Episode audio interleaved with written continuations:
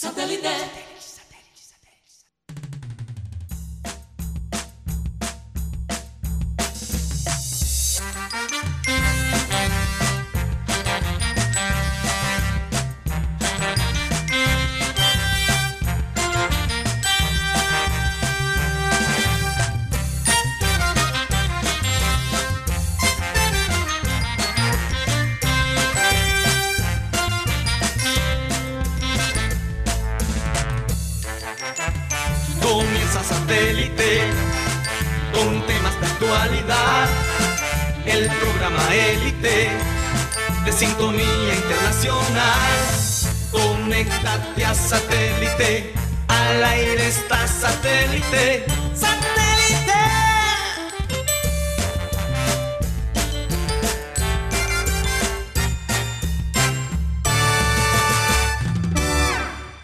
Señoras y señores, bienvenidos a programa Satélite. Es un verdadero placer poder estar con ustedes. Estamos transmitiendo a través de Sistema Cardenal 1010 AM y digitalmente también, por las plataformas que más adelante Mateo Guidos les va a recordar. Bueno, hoy es 21 de abril, eh, martes 21 de abril, y hay que recordar los días con fechas para uno poder diferenciar un día del otro. Difícil a veces. Eh, es un poquito difícil. Puedes, sí, puedes como perder la, noción de, de, los días y de las fechas. Pero bueno, hoy es 21 de abril y en la mesa de satélite está con nosotros Mateo Gueidos, Yeyito. Tenemos también a Benjamín Gutiérrez desde su casa. Está en la producción eh, Benji Bula, Tox Camargo, Alan Lara y bueno, quien les habla, Karina González. De verdad, un verdadero placer estar con ustedes. Y vamos a comenzar el programa con la frase que siempre hacemos, que siempre decimos, ¿no? No, ¿qué hacemos? ¿Qué decimos? ¿Qué decimos? Dice así, cuando el yo se reemplaza por el nosotros, incluso la enfermedad se convierte en bienestar. Y yo creo que eso es algo que estamos viviendo por estos días. Eh, por estos días no podemos seguir pensando solamente en nosotros. Tenemos que pensar también en los demás. Y hay que convertir ese yo egoísta, ese, ese yo individual, a un nosotros. Eh, es la manera como podemos ver que las situaciones difíciles se pueden convertir en algo positivo, ¿verdad? Cuando tú eh, activas ese lado del ser humano que, que es compasivo, que sabe dar, hace tu, tu proceso un poquito más fácil. Y además entretiene, entretiene saber, entretiene, ayuda a, la salud mental, a, combatir el estrés, a sentirte útil, ¿verdad? Entonces, bueno, esa es una, una frase de Malcolm X, un orador, ministro religioso, activista estadounidense que luchó por los derechos civiles de los afroamericanos. Bueno, y en general los derechos civiles. Un gran hombre, también controversial, ¿no? sí, bastante controversial. Sí. Pero bueno, el hombre eh, fue asesinado en el 1965 en Nueva York. Como muchos de los líderes de... Como muchos de, los líderes, como Martin Luther King. Sí. Bueno, hoy eh, amanece pues bueno, yo creo que eso fue el día de ayer, ¿no? Que el presidente confirmó que la cuarentena se extiende hasta mayo 11. Me lo temía. Definitivamente sabía que el 27 iba a ser muy pronto y bueno, eh, se extendió hasta el 11 de mayo, pero hay una nueva eh, modalidad, el hecho de que las personas pueden salir a hacer ejercicio por 20 hasta 30 minutos máximo. Pensando también en los niños, que los niños necesitan esa actividad al aire libre, porque eh, es importante para su salud mental. Eh, Lina Scarpati, que va a hablar con nosotros después de las 2 y 30 de la tarde en, la parte digital, nos comentaba eso, que los niños han sufrido como ustedes no se lo pueden imaginar, porque por lo menos en Italia los apartamentos son tan pequeños tan, tan pequeños, ¿verdad? Muy poca gente tiene, digamos, el lujo de tener una casa amplia Sí, y es lo mismo acá. un patio, igual que acá. Entonces, eh, yo creo que muy acertado de parte de él. Imagino yo que habrán policías en los parques para que precisamente no se exagere eh, la demanda de, de los deportistas, ¿no? Yo sí me estaba preguntando cuando anunciaron la cuarentena por qué no había como un espacio de, ejercicio, porque muchos de los países que han tenido una cuarentena obligatoria han tenido esos 20, 30 minutos desde el principio. Entonces, eso sí me estaba preguntando, pero qué bueno que están haciendo ese pero cambio. Pero yo creo que llega en un buen momento porque como se tiene que extender la,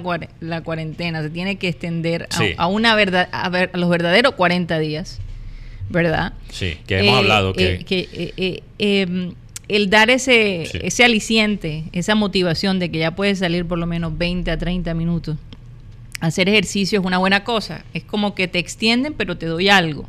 Sí. ¿Verdad? No, no todo es, digamos, eh, ¿cómo diría? Sí. negativo, ¿no? Ahora, como tú dices, Karina... oh, sí, Lo que, lo que pasa es que como sabemos aquí tenemos una mentalidad de que nos dicen salgan y salen salen por montones por eso el gobierno no había dado este espacio pero ahora lo está dando al ver que los niños también necesitan salir un poco de la casa total porque no solo porque tienen tienen clases virtuales y, ahora salir un poco a tomar aire también como que les relaja y recordemos que no estamos preparados para esta cuarentena la verdad es que nos, nos de sorpresa Sí, y, Guti, la verdad es que... Pero estamos haciendo un curso intensivo, de eso no hay la menor duda. Sí, yo creo que con Magister y todo, ¿viste? Sí, no, y la verdad es que una, una actividad ilícito se puede hacer en 20, 30 minutos. Entonces, me imagino que también es otra de las razones que han minimizado eso hasta ahora. Pero algo que yo, quería tocar es que, bueno, yo creo que todavía más importante ahora que vamos a entrar quizás en, en esta segunda fase de la cuarentena, este, o sea, el periodo sigue si tú lo temas, Karina, imagínate las personas que eh, tienen su, su parte profesional completamente paralizada, ¿verdad? Entonces, uno de, los ejemplos, un, oyente nos escribió, un taxista, hace una semana, nos escribió pidiendo básicamente ayuda. O sea, ¿qué vamos a hacer nosotros? ¿Qué vamos a hacer? Y la verdad es que yo busqué de lo que yo vi, de lo que yo vi cuando estaba indagando sobre qué se está haciendo para los taxistas en este país, en esta ciudad, Em, encontré muy poco, muy poco. O sea, encontré videos de, los sindicatos de los taxistas y la gente hablando. Hay, hay un diálogo quizás, pero no vi nada concreto. Entonces yo me propuse, ok, voy a empezar a analizar qué están haciendo otras partes. Sí. Porque el taxi todavía se maneja en muchas partes del mundo, incluyendo Nueva York, que tiene quizás uno de los mercados de taxi más grandes del mundo. Entonces yo, yo empecé a investigar qué está haciendo Nueva York para los taxistas, para velar por los intereses de ellos, pero al mismo tiempo... O que por lo menos puedan devengar algo. Algo, algo, pero al mismo tiempo con la, el, eh, otro propósito que es también encontrar la, manera de usar, de movilizar los taxistas para ayudar a otras personas. Entonces, una cosa que está haciendo Nueva York, que lo hizo el, el alcalde Bill de Blasio, es que él está pagando un sueldo mínimo a los taxistas. O sea, este es el gobierno mismo pagando un sueldo mínimo a los taxistas para transportar las cosas necesarias a la gente que lo necesita. Y o sea, eh, eh, eh, por ejemplo, en vez de, de hacer esas reuniones en el metropolitano o en esos puntos utilizar los taxistas para que ellos lleven puerta a puerta puerta a puerta. los mercados. Los mercados es que son bastante es un, grupo grandísimo de taxistas. Entonces entonces yo me estoy yo estoy pensando porque también la realidad es que muchos taxistas siguen trabajando, pero yo me preocupo porque si tú piensas, las personas aquí en Barranquilla que han tomado taxi saben que muchos, muchísimos de ellos son tienen más de 50 años. estamos hablando de personas de, edades que, o sea, están en un riesgo más alto que una persona antes de menos de 50 años. Una persona de 50 años es bastante joven, Mateo. o sea, todavía es bastante joven, yo no digo que no, pero es el territorio de, de peligro, ¿verdad? Y 5%, por, de todos los taxistas en Colombia tienen más de 70 años. Yo creo que en Barranquilla ese porcentaje quizás es todavía más alto. Todavía más alto, Entonces tenemos cuando tú cuando, cuando hablas con un taxista, lo primero que te dice es ¿y qué piensas? ¿Y, nosotros cómo hacemos? Pero bueno, nosotros cómo hacemos? Poco a poco, poco a poco, bueno, he tenido contacto con varios taxistas en esta época, bueno, con dos o tres, me recuerdo muy bien, Mm. y dicen, ahora la gente, y es algo que Karina decía hace como dos semanas, encuentras alabanzas en todos lados. Sí. En los La supermercados, ido- en los supermercados, Sí, vas- Vas a impresionante. panaderías y antes escuchaba, no tengo nada en contra del vallenato y el reggaetón, no tengo nada, más me gusta el vallenato. Pero antes era Diomedes tal, pero ahora es eso Adrián Romero, Marco Sí. Así O sea, es. La gente también se ha acercado a buscar de Dios, Bueno, a- sabe. antes, pero déjame terminar aquí el tema de los taxistas, Guti, ¿ok? Porque esto es muy importante, porque el tema es no solo, ¿ok? Que ellos trabajan y ganan plata, porque como digo, muchos de los taxistas están en esta edad de peligro. Entonces, ¿cómo podemos ponerlos a trabajar que ellos ganan algo para sobrevivir esta etapa difícil? pero al mismo tiempo proteger no solo la salud de ellos, pero también de la gente que tiene que coger los taxis. Entonces yo creo que esto sería supremamente importante porque la solidaridad en estos momentos no solo es dar comida que ya está vencida o usar, o sea, solo una empresa para los mercados, para ayudar lo- la gente que lo necesita. Solida- solidaridad incluye a todo el mundo, o sea, toda la sociedad. Movilizar no solo algunos es- Y aspectos, sobre todo personas que Sí. prestan servicios públicos. especialmente gente que, que- que presta eh, eh, servicio público, exactamente. Y sería una manera de no solo velar por los taxistas, pero sim- simplificar este proceso del mercado, que ya ha sido un poquito de un desastre. Aparatoso. Aparatoso, por ejemplo, lo que pasó, como tú mencionaste, Karina, en el estadio. Entonces, Pero bueno, no sé, yo no, no he leído que se Sí. hayan tomado otro tipo de medidas. Eh, Sería una muy el buena alcalde solución. estuvo como repartiendo por sectores, pero no sé cómo manejan, qué tipo de transporte utilizan, si usan más bien camiones. Pero mira, hay otra opción. Hay, hay, hay la opción de los taxistas que están allí, muchos de ellos mirando el techo, de verdad que poca gente está saliendo y poca gente está usando ese servicio. Entonces, bueno, algo para meditar definitivamente. Es una opción. Ojalá que, que nos escucharan y tomaran la idea, porque de verdad que ayudaría a muchas familias. Sí, Benjamín. vamos a hacer esa Ayer- campaña. Ayer hicimos, ayer hicimos la denuncia en el programa sobre el tema de las comidas vencidas. Sí, Bueno, el, el- el distrito sacó del, sacó de ese lugar, o sea, ¿cómo dicen? Sacó el- esa mercancía y la cambió por mercancía nueva. Qué bueno. Hmm. me imagino Así que a que- raíz de, de todo el, el acoso de la prensa, ¿no? Tuvieron que tomar la decisión. Pero bueno, por lo menos hicieron algo. Antes pasaban las cosas, uno decía, eh, acusaba y nada pasaba. En y este también momento... felicitar a la- al gobierno de aquí de Barranquilla, al distrito, porque Ujú. recordemos que está el zoológico y el zoológico estaba haciendo un SOS porque no había comida para los animales. El gobierno creó una partida económica para darle comida a todos estos animales. Ay, bueno, qué buena noticia. Escuché que ellos estaban haciendo un tour virtual. No me he escuchado sobre eso, pero Sí. sería una excelente idea.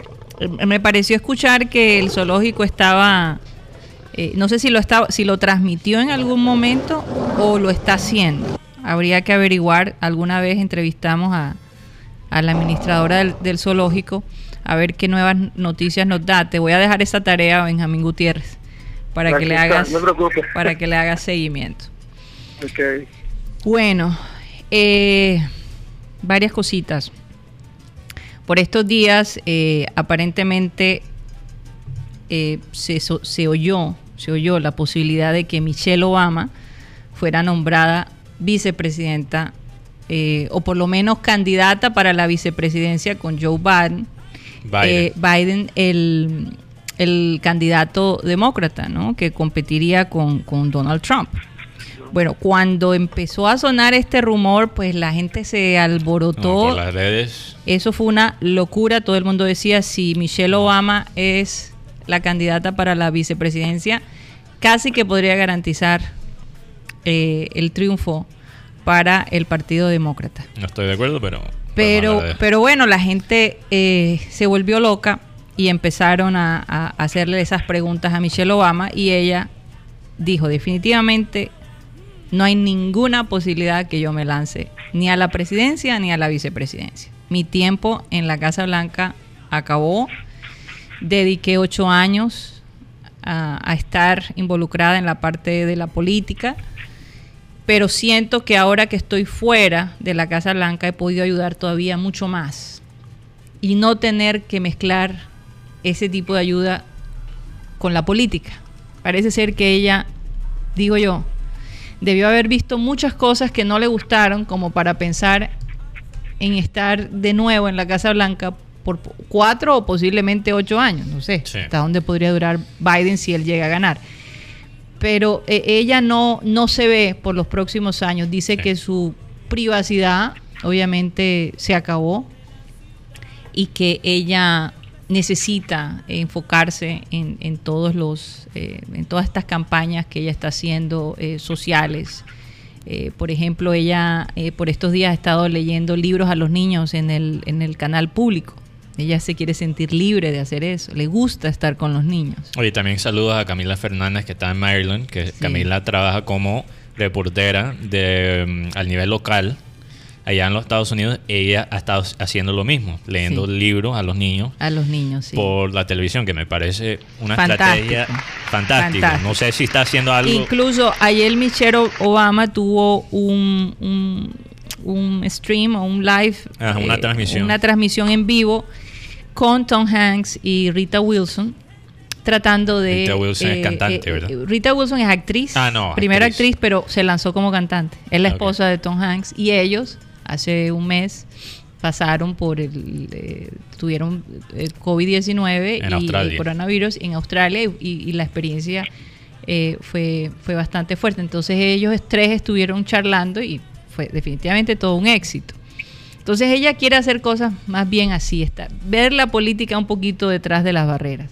Y hay algo que es desgastante, Karina. es desgastante y hay algo que, que Mateo eh, me dijo que me pareció interesante y es que Michelle Obama todavía no ha dado el espaldarazo a Joe Biden este como, candidato, como, como el candidato, o como lo hizo Obama, que es Sí, su él- amigo. ¿no? Obama sí lo hizo, pero ella no se ha pronunciado al Mira, respecto. yo creo que la realidad es que, porque tenemos que explicar, porque Michelle Obama como primera dama no solo se volvió una figura muy popular al nivel americano, pero al nivel global. nivel mundial, sí. Mundial. Entonces, tenemos que, que explicar por qué ella quizás no queda como el vicepresidente. Típicamente, el vicepresidente se usa para dos razones. Pero ella podría opacar un poco la imagen de Biden. te yo- lo digo eso también, eso también. Pero típicamente se usa para dos razones, Mm. ¿ok? O para hacer, armar una alianza, Alianza, sí. alianza, ¿ok? O para darle gracias a básicamente a la gente que te ayudó a ganar la nominación. Por La ejemplo, nominación, sí. por ejemplo, en el caso de Trump, cuando él ganó eh, para ser el candidato Nominados. republicano, Ujú. ¿ok? Cuando él fue nominado, él escogió Mike Pence, un señor que es básicamente bien a la derecha, pero específicamente es cristiano evangélico. Sí. Y los evangélicos era la demografía, así se dice. Demografía. Demografía más, la demografía más grande de los que apoyaron a Trump en los Estados Unidos. Entonces Así eso, es. o sea, ponerle a Mike Pence era como darle gracias a esos votadores. Esos votantes. Esos votantes. Votantes. Votantes, perdón, votantes. Entonces, ¿qué, qué pasa? ¿Qué, pa- ¿Qué pasa con, con Biden? Vamos a ver. Biden o tiene dos opciones. Podría básicamente tratar de ganar los voters, de lo- los votantes, como se dice en inglés. Se me salió el inglés por un segundo. Sí, es que, es lengua que a veces se te cruzan, se, Se los me- cruzan, incluso a mí también. Se me sale la lengua gringa. Entonces, ellos... La lengua madre. Biden tiene la opción o de tratar de básicamente enlazar eh, los votantes de eh, Bernie Sanders, que era su rival Sí. eh, para, el- para ser candidato, o puede básicamente darle gracias a los eh, votantes que le, le ayudaron a llegar a ser el candidato. El asunto es que Sí. él prometió tener una mujer como vicepresidente. Prometió tener una mujer. Entonces hay varias opciones. Entonces vamos a ver lo que pasa. Cuando Hay Elizabeth Warren, que, Sí. que fue otra candidata bastante popular. Sí. Eh, Pero, pero ¿qué, ¿por qué yo creo que él no va a escoger a, a Michelle Obama? La realidad es que y, o sea, si ella aceptara, quisiera, que- si ella quisiera, quisiera. si ella La, la- quisiera, la porque realidad ahora es que mismo no. la gente a quien le va a motivar a votar, yo creo que ya están en básicamente del lado de Biden. O sea, él, él tiene que pensar estratégicamente ¿a quién voy a escoger? Porque a pesar de ser demócrata, Biden es bastante conservador para un demócrata y él dijo, yo hasta podría escoger una mujer conservadora para mi vicepresidente. Entonces yo creo que él va a tirar más hacia el lado. Pues, O sea, él tiene que pensar dónde puedo rellenar mi campaña. Mm. ¿ok? Mientras que quizás escoger a Obama, Michelle Obama, sería como ya, ya motivar a la gente que ya está de su lado. Entonces él tiene que ir en otras franjas. Y del lado de Michelle Obama, lo, si tú analizas, e- ella y su esposo, el expresidente Barack Obama, han tomado la decisión de estar atrás de la escena. Detrás de escena. sí. Detrás de escena, porque Sí. lo que ha, yo creo que en mi opinión, dañado la política americana en muchos sentidos, es que tú has visto que se han empezado a crear estas familias, la familia Kennedy, la familia Bush, la familia Clinton. Clinton y ahora Trump quiere hacer lo mismo, la familia Trump. Entonces, Oh. ¿qué pasa? Yo creo que la gente ya se ha cansado de eso y yo Sí. creo que también le, le quita a veces la validez de tu posición como líder. Y no, y que, y que como estas familias ya Mm. tienen equipaje, muchas veces eso o beneficia Sí. o, o todo lo contrario, afecta. Entonces, Entonces, la estrategia de Barack Obama específicamente ha sido yo quiero mantenerse un poquito neutral. neutral, yo quiero siempre unificar mi partido, Mm, porque eso eso es bueno para la salud a largo plazo. A largo plazo. No solo quiero ayudar a mis amigos en el partido, quiero ser Ahora, más yo le quería decir a los oyentes, ¿por qué hablamos de esto? Hombre, porque de todos modos eh, Estados Unidos incide en el mundo. Y Especialmente en nuestro país. Especialmente en nuestro país, con el libre comercio, que hay una serie de cosas que los republicanos han aguantado y que han desfavorecido de alguna manera a, a los países suramericanos. Entonces, hablamos un poco de esto porque de verdad va a ser muy interesante observar cuál va a ser eh, la proyección de los próximos años si en efecto Joe Biden eh, elige una mujer Sí. y de qué manera se van a manejar de ahora en adelante, porque yo creo que una de las cosas que, que se, la gente va a estar observando es si hay algún alguna eh, experiencia con respecto a, a esto de la salud, porque Sí. definitivamente Pero, pero yo te voy a decir algo, una cosa más Sí. de este tema y puede- podemos tocar otra vaina. Pero eh, con esto de- del vicepresidente, yo creo que va a ser una de, la- una de las decisiones más, gra- más importantes mm, en, en una campaña en un buen rato. Porque Sí. si tú miras, yo creo que la realidad es que estamos hablando que si Joe Biden gana, que no obviamente no es garantizado, creo que va a ser muy, muy está peleado reñido. muy peleado, pero si Joe Biden gana, sería el presidente más viejo de la historia. de la historia. O sea, longevo. o sea, estamos hablando de edad cuando entra a la Casa Blanca, sería el más viejo, En este momento, ¿cuántos No. años tiene Joe? como 74 por allí. O sea, imagínate, Imagínate. ya sería un, un plus o más, un agregado, si él hace los dos periodos. Se- no, tiene más, 77. Entonces Oh, imagínate. Terminaría a los 81 y Ma- si hace otro otro periodo, 85. 85. Se, se ha rumorado que Joe Biden se podría, si él gana la presidencia, se podría comprometer a solo ser presidente por cuatro años. Mm. Eso se ha rumorado.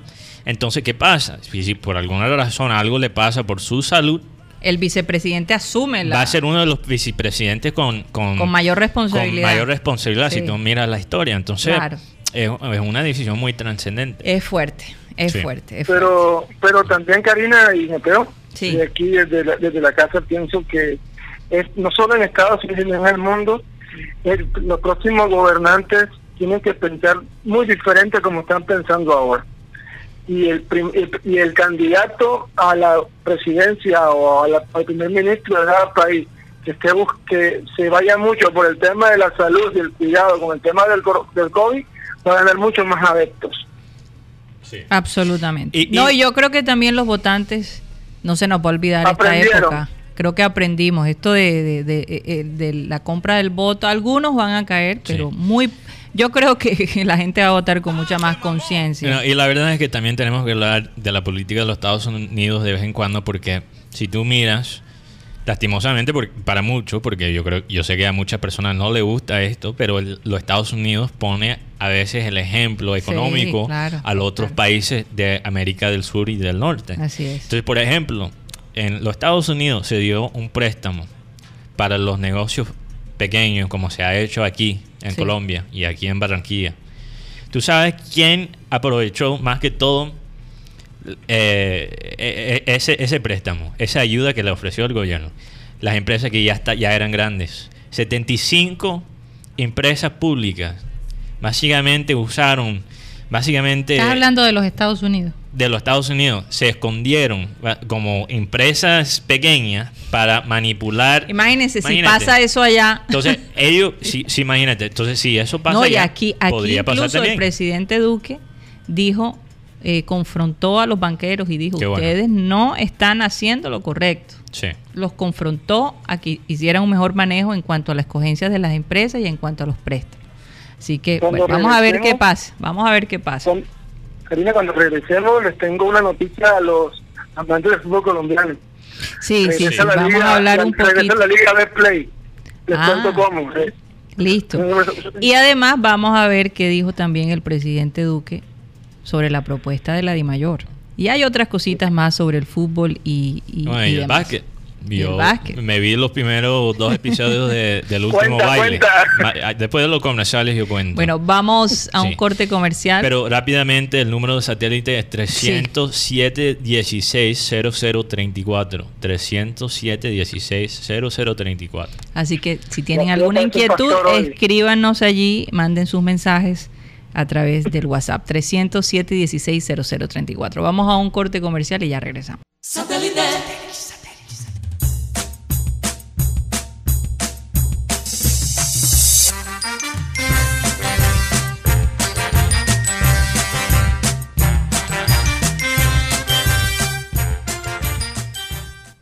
Bueno, estamos de vuelta con su programa satélite.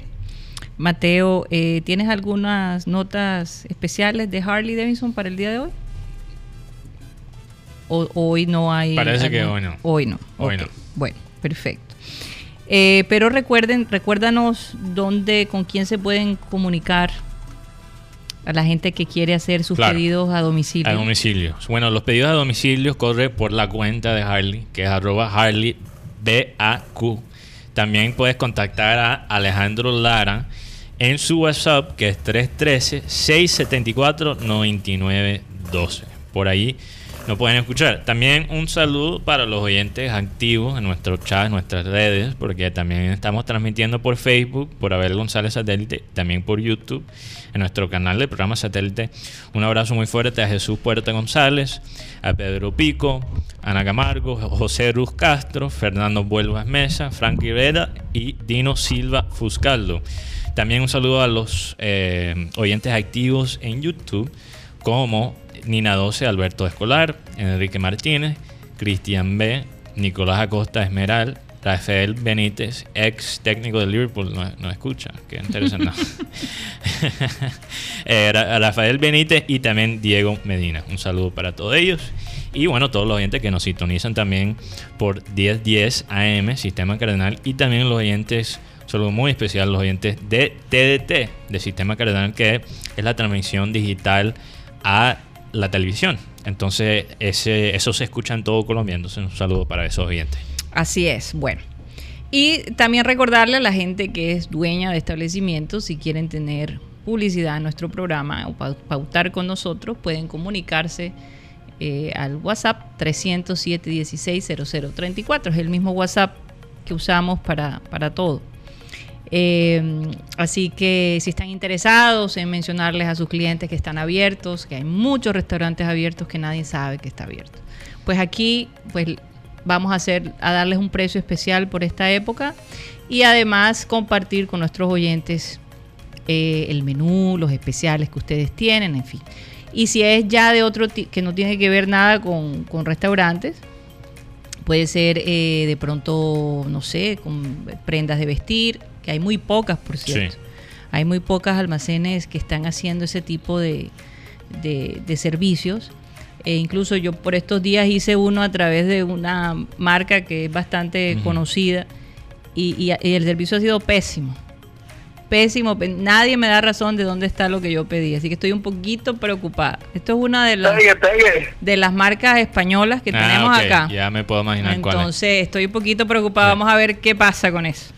Pero bueno, se pueden comunicar con nosotros por el- de nuevo por el, a través del WhatsApp 307 16 0034. Sí, e- especialmente en las tiendas, tiendas de ropa hay gente que todavía se tiene que ver bien para la llamada de Zoom. Para, para, para, No, o, o para, las citas de Zoom. para sentir como que Ajá. tienes algo nuevo, ¿no? Algo, algo que te anime. Pues la persona, yo digo que todo el mundo no lo puede hacer, eso, eso es verdad, pero, pero hay gente que, eh, que le gustaría tener de pronto sentirse que se estrenó algo, ¿no? Que a pesar del claro. encierro, eh, algo, algo nuevo tienen. No, hay gente que, hay- porque hay gente que se deja de bañar ahora que están en casa Uy, encerrados completamente y, y están diciendo, o sea, no te olvides de vez en cuando, bañate antes de las 12, porque Por es bueno para tú, porque después se acaba la cuarentena y se te pierdes la rutina Bueno, eso es grave para las parejas matrimoniales. Imagínate. Grave, grave, grave. Bueno, hablando de parejas matrimoniales, Oye, y, Y- y de todos modos vamos a darle la, bienvenida a Tony. Ah, Tony a Avendaño. Tony Avendaño que está allí, pero Tony, escucha esto, te, te, va- te vas Sí, a morir de la risa. Es una nota muy interesante. Yo estaba eh, bueno, leyendo un escrito por este cineasta español, Pedro Almodóvar. Almodóvar. que- Almodóvar. Almodóvar, pero tú lo Yo dijiste. dije Almodóvar. Ahora sí, yo lo iba a decir bien y Almodóvar. tú me complicaste a mí. Yo no, no me puedes hacer eso, ya soy gringo, ya tengo la verdad. lengua a veces ahí pegada, entonces no me puedes, no me puedes hacer Almodóvar. Almodóvar. Sí. Ok, Pedro Almodóvar, que está viviendo en Madrid. Ujú. Ok, él está hablando de muchas cosas interesantes. Cada rato publica un, un escrito que lo traducen a inglés. No sé si tienen la versión español, me imagino que sí, porque él es muy reconocido. Pero él estaba hablando, bueno, primero, eh, hablo de muchos temas, pero fíjate que él tuvo la misma pregunta que nosotros tuvimos hace una semana, una, creo que dos semanas, que nosotros nos estábamos preguntando qué, qué están haciendo los promiscuos en, est- en estos tiempos. Sí, incluso yo conté la historia de esta, Sí. de esta mujer que, que, que quería verse con su amante, eh, Ajá. ambos casados, pero que no había podido verse con él y le, pedía consejos a un psicólogo. ¿Cómo Imagínate, manejaba la cosa? imagínate. Imagínate. Entonces, él, él, él ya es un señor, o sea, él ya de, él no, no ha llegado a la tercera edad propiamente, pero, o sea, él dice, yo, en mi caso, yo no siento ninguna necesidad porque quizás las fantasías eróticas mías han sido reemplazadas por ansiedades y, y preocupaciones y tristeza. Mm. Pero sí tenía la pregunta para muchos de mis amigos que, se, que, que, que yo sé que son más necios. ¿Qué están haciendo ahora mismo? Y, y él, él, él llamó a un amigo, le preguntó, ¿cómo estás continuando? O sea, ¿cómo estás? A sus amigos del Club de los me, Promiscuos. me imagino, sí, llamó al club de los promiscuos. ¿Qué estás haciendo ahora mismo? Y uno le contestó, estoy programando citas en los baños de los supermercados. Caramba. Entonces imagínate, Guti, en algunos supermercados estás escuchando alabanzas, pero en los baños, cuidado. Cuidado. Entonces, eh, tenemos que... No, ya, ya no yo- llego, y- hasta ya no llego. no estoy tirando esta Mejor noticia. agua, no estoy tirando. no estoy tirando la noticia para dar, darle a alguien una idea. ejemplo. A mí Sí. me preocupa. Yo, yo tenía mi preocupación No quiero- que tú dieras esa noticia porque de pronto ibas a poner ciertas ideas en la mente de algunas personas y que se nos iba a complicar la cosa. Sí, ya, ya Yeyito se apagó. Yeyito se apagó. Ya, ya sabe que esta es una co- conversación más adulta. Entonces él dice, bueno, él tiene, hay, hay que, bueno, yo no, no, no recomiendo que eso sea eh, la manera que usted, yo, yo, yo creo que hay otras soluciones como las cosas digitales, hay, hay la comunicación. No, yo creo que digital. la solución es la fidelidad, que Sí. aprendan a disfrutar de su esposa. Claro. Ahora, otra cosa muy interesante, este, este sí es un tema eh, serio. Almodóvar habló de eh, los inmigrantes que hay en, en, en Colombia. No, no en Colombia, en España. En España, sí. Porque hay muchos inmigrantes cubanos, colombianos, venezolanos, Ecuatoriano. ecuatorianos. Entonces él dice, yo hablé con un cubano que vive, que vive básicamente en la comunidad donde todos llegan primero, antes de como sacar los papeles. Sí. Entonces todos viven como juntos. Y él dice, o sea, para él, este emigrante colo- cubano, él dice, esto es ahora mismo mejor que la normalidad, porque por lo menos tengo una casa. Claro. Por lo menos ahora mismo tengo cuatro paredes y un techo.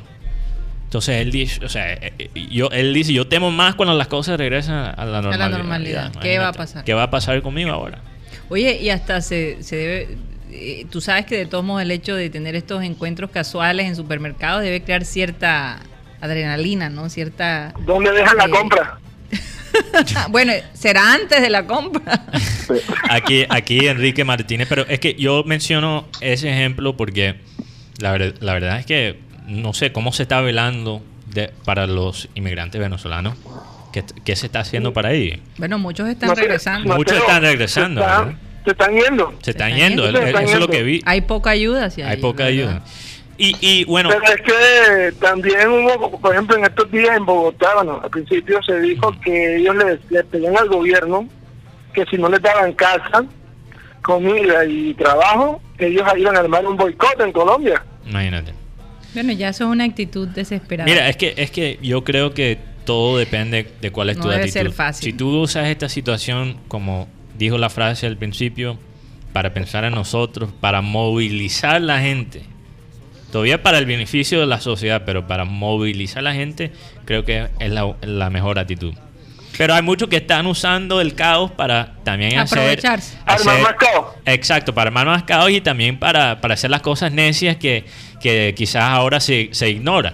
Sí. La corrupción, la, falta de empatía, todo eso ahora está de moda porque la gente no está prestando atención. Vamos a darle paso a Tony Avendaño que siempre nos, nos, nos da datos curiosos, no sé. Cuando él llama hay algo, hay algo interesante ahí. Sí, sí, buenas tardes, ¿cómo están ustedes en Barranquilla? Un saludo a los Bien, gracias. Hola Tony, hola. Sinceramente igual que ayer y antes de ayer y, el fin de semana. Todos los días son lo mismo. Y ahora con la expectativa de más días de cuarentena, entonces es un poquito difícil de digerir. Yo solo puedo diferenciar los días que estoy en satélite de los días que no estoy en satélite, básicamente. para que para los oyentes se, sepan más o menos la idea aquí, hoy, esta semana es la semana número 7, ustedes creo que llegan un poco menos que nosotros, ya empezamos la semana 7, el domingo. Eh, y aquí no toda, aquí yo no sé si la semana les dije, aquí las cosas han mejorado bastante y siguen mejorando. Hablo solamente de los seis condados de la bahía. Sí. Son los condados de Santa Clara, de San Mateo, de Alameda, de Contracosta, de San Francisco. No se me falta uno, creo, y son, somos 6 millones de personas que vivimos en estos seis condados. Ah, obviamente el condado de Santa Clara, donde está la ciudad de San José y donde están las empresas de tecnología, la mayoría, somos 2 millones de personas. Entonces aquí la cosa está controlada. Si, si, las cifras que leemos todos los días son reales, esto está controlado. No han dicho todavía, el, el gobernador ha sido muy, muy eh, eh, no muy positivo, ha sido bastante realista y él dice que él no va a abrir nada hasta que él no vea todo el estado completamente con la curva eh, va abajo, porque en, el área de Los Ángeles la cosa está en el pico más alto y hubo una cantidad de fallecidos el domingo bastante alta o el sábado. Y él dice que si esa cifra continúa, eh, no va a abrir nada. Y aquí hay una cantidad de cosas, cada sector, igual que en Colombia, no piensen que solo en Colombia, aquí la gente está pasando momentos muy difíciles. Ahí oficialmente eh, creo que había el domingo unos 23 millones de, millones de personas que pasaron el desempleo, pero eso hay que agregarle a las personas que no tienen papeles, que son los inmigrantes que no, no están en el censo oficial y ellos no pueden participar en esos números. Así que aquí hay presiones por parte de muchísimas empresas medianas y pequeñas porque la cosa es complicada eh, sobre los salones de belleza, eh, los lavaderos de carro aquí están cerrados, eh, cosas fundamentales, por ejemplo, ¿qué les puedo decir yo? Las tiendas de barrio, que aquí son, le llaman mini market, están cerradas. Claro. los Starbucks están cerrados y vi una escena un poco complicada para que la gente en Colombia se haga una idea de que la cosa no es solo en Colombia. Aquí yo el domingo, el sábado, que yo, no salgo mucho, tuve que salir a hacer algo muy puntual. Sí. Y vi algunas áreas de mi vecindario cerradas con cercas metálicas. Algo que yo no había visto hace 15 días antes. Entonces yo llegué como a mi esposa y dije, pero tú has visto esto. Y yo le dije, no, yo sí lo vi, pero ¿hace cuánto? Me dice, no, esta semana. Entonces al parecer... Eh, yo no sé si es por vandalismo o qué, pero el área donde yo vivo es un área buena, como puedo decir, y está encerrada la cerca, entonces dejaron solamente abierto el parqueadero donde está un almacén de cadenas muy grande aquí en Estados Unidos que se llama Target y hay un Home Depot. Todos los negocios alrededor de estos centros comerciales están cerrados con vallas metálicas, algo que de verdad me causó bastante eh, curiosidad y sentí algo, me sentí un poco mal porque me puse a pensar en las la familias, ¿verdad? De esas, de esas personas que viven de esos negocios y realmente ya son siete semanas, es bastante, es bastante, y, y, es complicado. Vamos por nuestra ¿Eh? cuarta semana, ¿no? Ya casi vamos a cumplir un mes, y creo que comenzamos la cuarta semana. Esta semana creo que cumplimos una mes. Pero, Estamos en la quinta semana. Y, ¿Cómo es la historia de los supermercados? Que yo estaba oyendo Mateo, allá cómo es el supermercado, ¿quién ha ido al supermercado? A ver, bueno, aquí, eh, eh, aquí, la verdad que los supermercados siguen estando dotados de todas las cosas que uno necesita. Algunas cosas no se encuentran, eh, pero por ejemplo el alcohol aquí es posible encontrarlo. No necesariamente en los supermercados, pero en algunas farmacias. Es muy fácil realmente encontrar alcohol. la gente tiene que, que, ser los que pueden pagar o pueden comprar son los que les toca el día de la cédula, el último dígito de la cédula. Eh, y, hay que hacer fila para entrar. Realmente, por ejemplo, Cyril estuvo en estos días, mi esposo, y, dijo, estaba impresionado, eh, se sentía como un cuento de fantasmas, de verdad. De, ver los, los centros comerciales, por ejemplo, Buenavista, totalmente oscuro, solo el Jumbo, que es el supermercado que hay allí, abierto. Entonces es como... Como una historia de fantasma, pero, pero por lo menos no es una historia de guerra como muchos supermercados en los Estados Unidos. y no, y la gente tranquila, la gente tranquila. Pero sí te voy a hacer un, voy a hacerles un comentario, Tony, dime tú qué piensas, y, y los oyentes incluso. Mi madre estuvo ayer en un supermercado y me decía, que ella se pregunta por qué algunos médicos van uniformados a los lugares públicos. O sea, por qué llevan su uniforme de médico. Yo sé que muchos médicos, el uniforme con que ustedes los ven en las calles no es el mismo con que ellos laboran, con que ellos trabajan. Sí, sí, sí. Pero ella dice que cuál es la necesidad de ellos estar en un lugar público usando el uniforme. Primero, que pudiera exponerse él a que una persona le diga algo. Sí. Por su seguridad. Y segundo, y segundo, ¿por qué no se viste más bien normal, verdad? Para no crear esa ese ese ese como ese ambiente, ¿no? Eh, eh, es decir, ella dice, ¿cuál es el propósito de ir con el uniforme del hospital a un establecimiento público? Aquí, por ejemplo, y, yo eso lo he visto aquí en, este, en el área que vivo, queda un hospital grande aquí, y en el área, yo voy a un supermercado pequeño, desde cadena, pero es de California, de algunos estados, que si yo le he dicho el nombre Trader Joe's, sí. y yo he visto ahí el sábado precisamente que salí, vi a dos personas que estaban ahí, estaban uniformados, uno era enfermera y el otro me imagino que será un médico, ¿no? Y ellos tienen una preferencia, porque aquí dice si usted es enfermero, si ya tiene más de tantos años, usted puede entrar sin hacer fila. Y las personas estaban ahí, pero lo que te decía yo ahorita era es cómo es el ambiente. Aquí el ambiente dentro de los supermercados es como una tensión en las caras de las personas, porque es muy difícil eh, la distancia, ¿me entiendes? Y si tú ves a una persona uniformada como ellos, y que yo lo respeto mucho porque mi hermana trabaja en un hospital en Barranquilla, tú te señor ¿qué hace esa persona aquí? ¿Sí me entienden? Yo, por eso, por, eso mi mamá se preguntaba, mi madre se preguntaba, ¿por qué vienen con el uniforme? ¿Por qué no se cambian? Primero por su seguridad y segundo porque nadie puede asegurar si esa persona estuvo en el hospital y no se cambió. Exactamente. Entonces, ¿por qué exponerse? Es la pregunta. ¿Por qué exponerse? Entonces dice, suena, se siente un poquito de prepotencia hasta cierto punto. Un poquito injusto, eh, quizá. Eh, eh, porque ¿cuál es la razón para ellos estar en, con el uniforme? Jesús Puerta González, un oyente que trabaja eh, con la ambulancia, si, recuerdo bien, él dice, lo de los médicos tal vez es porque están cerca de la clínica y sale a comprar algo ligero. Bueno, este señor estaba haciendo una compra completa, este en uniforme. En uniforme, entonces ella decía... No me parece prudente, de todos modos, que él esté haciendo una compra completa. Y habían dos médicos haciendo una compra completa alrededor de las 8 de la mañana cuando es el turno de las personas mayores de 70.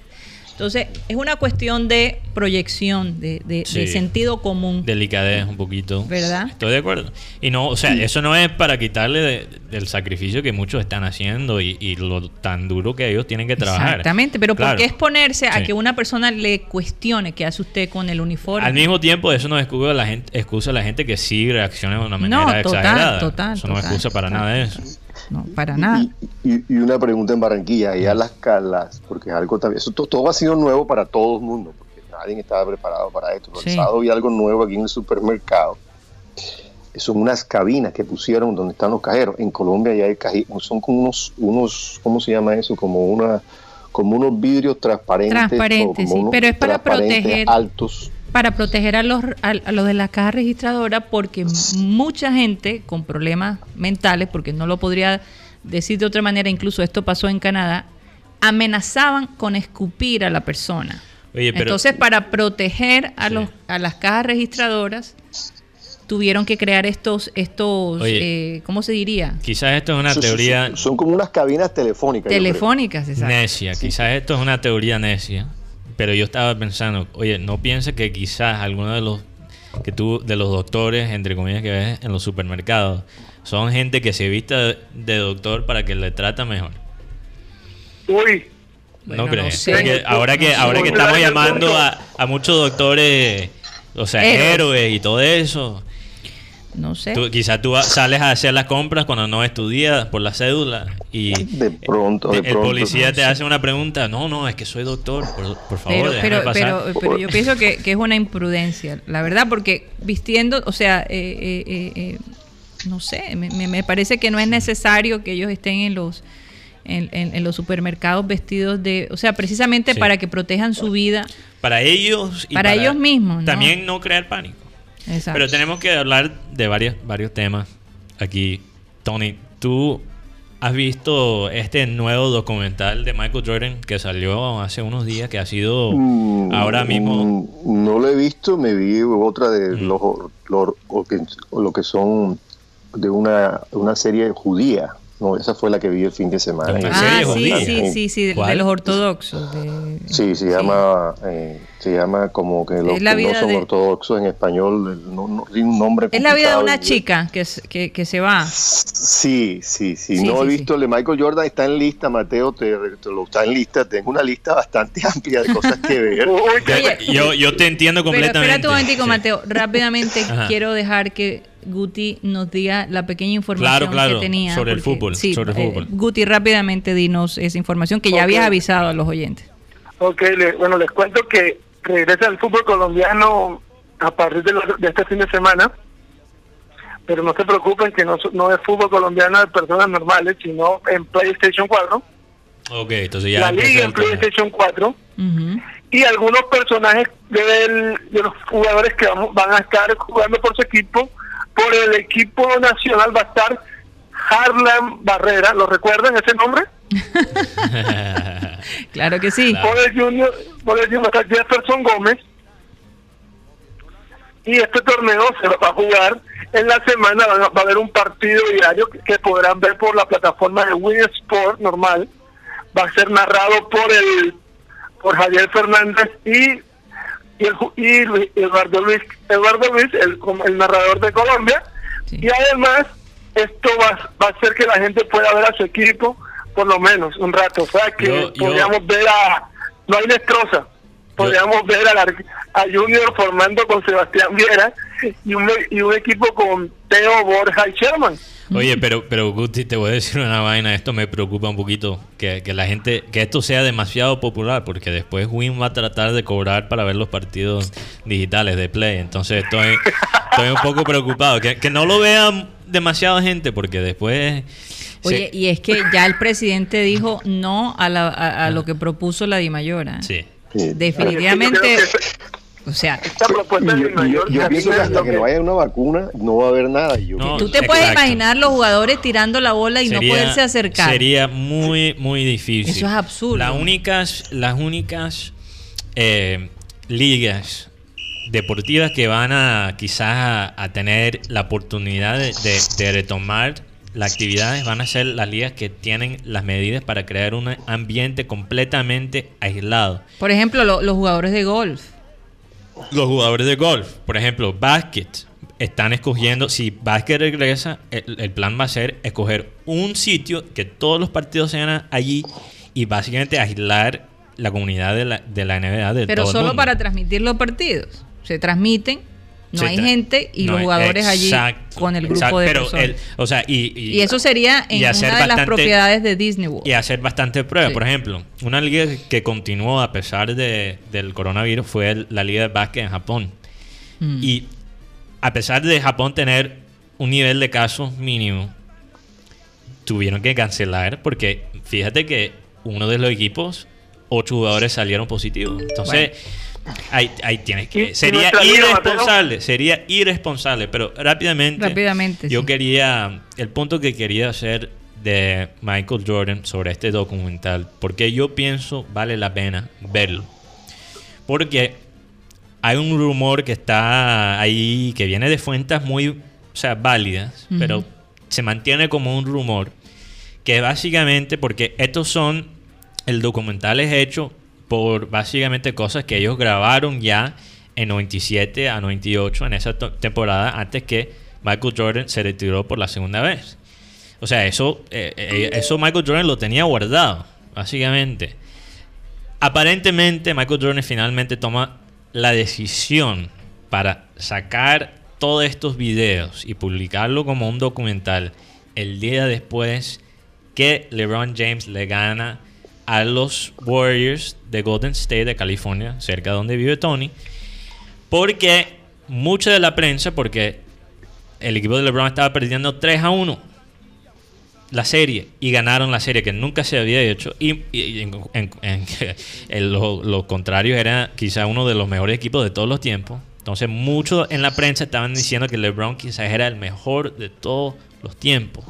Ahora Michael Jordan a pesar de su presencia tan global y tan famosa, nunca hace entrevistas, o sea, él es una persona muy privado, él no, él no ha peleado por su legado propiamente. Yo creo que esto es básicamente Michael Jordan diciendo, ah, ok, ustedes van a decir que LeBron James es el mejor de todos los tiempos. Ahora le voy a recordar por qué yo soy el mejor de todos los tiempos. Ah, por eso era que él decía que la gente va a pensar diferente. Porque yo, porque en este documental vamos a ver cosas negativas de Michael Jordan. Él no, o sea, él fue muy abierto con lo que compartió, pero al mismo tiempo vamos a, recordarnos la grandeza de él como jugador. Y yo creo que... Oye, pero muy apropiado para sacar ese documental por esta época. Para terminar, sí, muy apropiado. Terminar aquí rápidamente. Eh, yo creo que iba a salir en el verano y lo básicamente lo apuraron. Lo adelantaron, sí. Pero rápidamente, porque yo sé que nuestro tiempo cardenal está acabando. Eh, el punto que yo quiero hacer es que la diferencia más grande, en mi opinión, entre Michael Jordan y LeBron James, porque yo creo que los dos, en mi opinión, están empatados para mejor de todos los tiempos. Pero Michael Jordan tenía la filosofía que yo voy a, llegar a ganar todo, o sea, todos los partidos donde yo juegue. Y lo único que a mí me importa es ganar. ganar. LeBron James, desde básicamente desde que se fue al equipo de Miami, él y ha estado pensando en, su legado. Entonces él piensa en también ganar, pero cada vez que él juega y hace algo, él también está pensando en la parte del, negocio. Y esa para mí es la diferencia más grande entre Uno es más negociante y el otro tiene... Más negociante y sabe cómo fríamente calcular su presencia. Mientras que Jordan no tuvo que calcular nada. Él era él. Era más auténtico, en mi opinión. Bueno, bueno, yo creo que cada quien puede sacar sus propias conclusiones. Sí. Eh, se nos está acabando o se nos acabó el tiempo en el sistema cardenal. Eh, Mateo, rápidamente, ¿dónde nos pueden seguir? Porque seguimos digitalmente. Y en la franja digital vamos a tener a Lina Scarpati desde Italia, desde Boloña, eh, o en las afueras de Boloña, creo que ya está. y nos va a poner un poquito al día de cómo están las cosas en Italia, porque mucha gente quiere saber qué está pasando con ese país tan visitado mundialmente, ¿no? Y cuándo va a poder abrir sus puertas nuevamente. Entonces, ah, eh, ¿dónde nos pueden seguir escuchando, Mateo? Nos pueden seguir escuchando por Abel González Satélite en Facebook, por nuestro canal de YouTube, que es Programa Satélite. También este programa va a salir como podcast en la aplicación de música eh, Spotify. También continuamos solo audio por la aplicación de radio digital que es TuneIn o TuneIn donde estamos como Radio Caribe Sano. Gracias a todos los oyentes que nos, eh, que nos mandaron mensajes por WhatsApp. No pude contestar a todo el mundo. Saludos a Alvarito Orozco, eh, padrino de este, de este programa, y también a Diego Medina, que él dijo que él se enteró del programa satélite por un amigo. Entonces, quiero ah, recordar a los oyentes que las cosas buenas se comparten. Así Diego Medina es. un buen ejemplo bueno, de eso. entonces no se les olvide que nos pueden escuchar todo, de lunes a viernes a las 1 y 30 hasta las 2 y 30 eh, por Sistema Cardenal. Nos vemos, nos vemos o, o, nos encontramos. Nos encontramos, sí. El día de mañana a la misma hora. Que tengan muy buena tarde.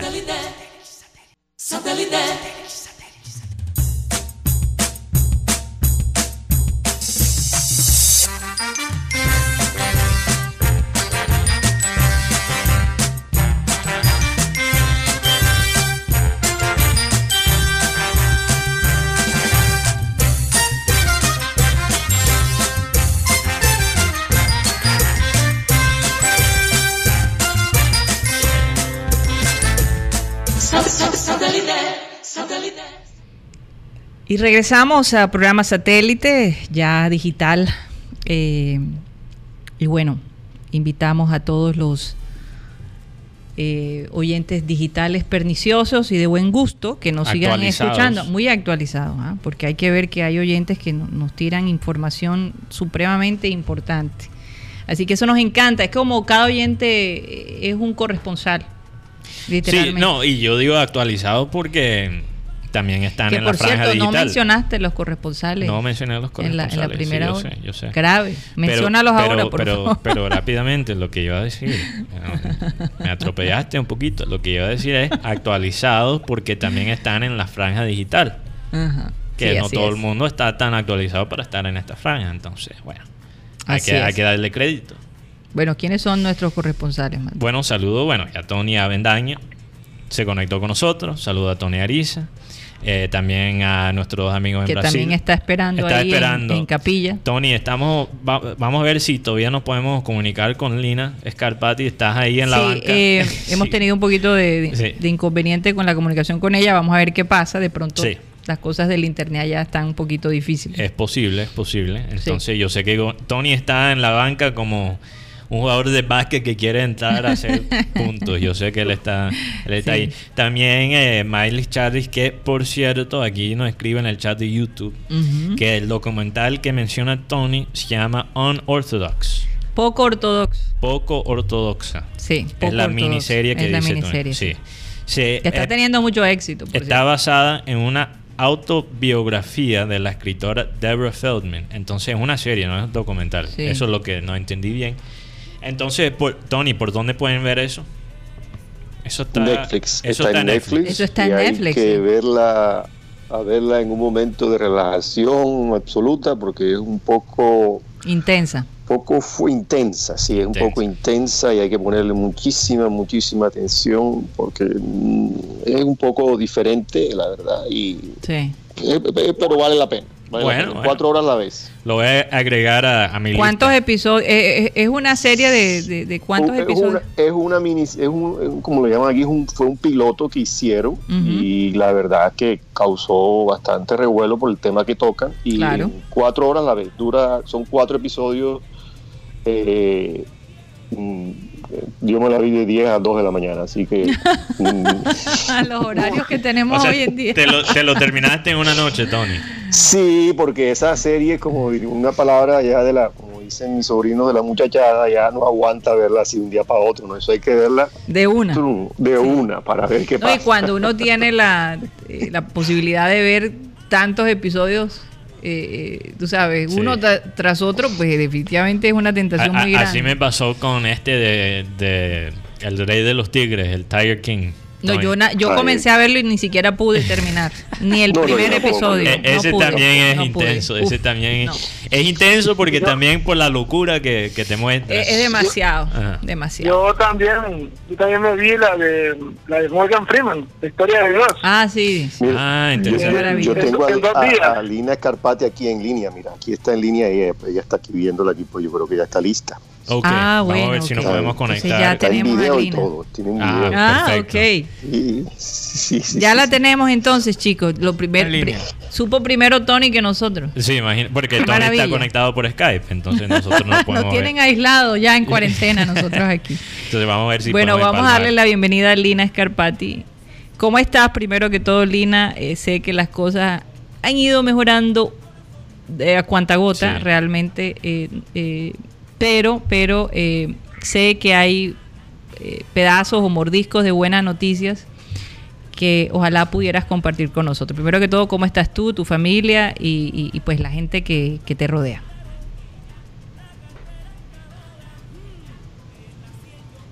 ¿Sigue ahí? micrófono de Lina no lo estamos escuchando. Sí, no lo estamos escuchando. ¿Será que hay problemas de internet? No, creo que sea problemas de internet. Pero parece que él... Es un problema con su micrófono. Con su micrófono. Ah, ok, ok. vamos a ver si se logra resolver. No tiene el micrófono cerrado. Tiene ah, es posible que, en la aplicación, En la aplicación Sí, se le olvida... Creo que... Está en segundo plano la señora Scarpati. ¿Ya? Ok.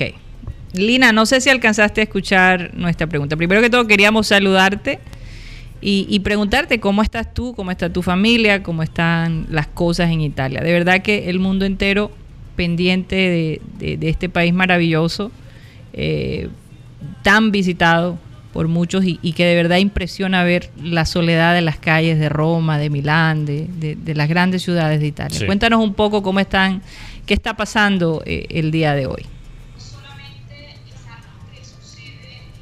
No, no, se, no. Se escucha un poco lejos. Sí. Oye, sé qué segundo plano la señora Scarpati.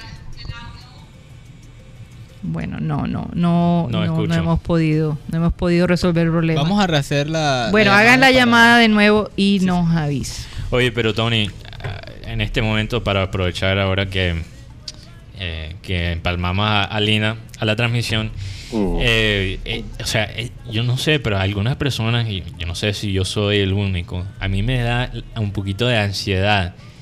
O, sea, la cantidad de contenido que hay en estas plataformas como Netflix para ver. O sea, yo tengo una lista tan larga que a, veces eso me, me produce como un estrés, porque antes quizás no tenía el tiempo para sentarme y ver todo lo que había en Netflix, pero ahora que veo mi, mi, lista y veo como 20 cosas, 25 cosas, eh, no sé, me produce un poquito de ansiedad.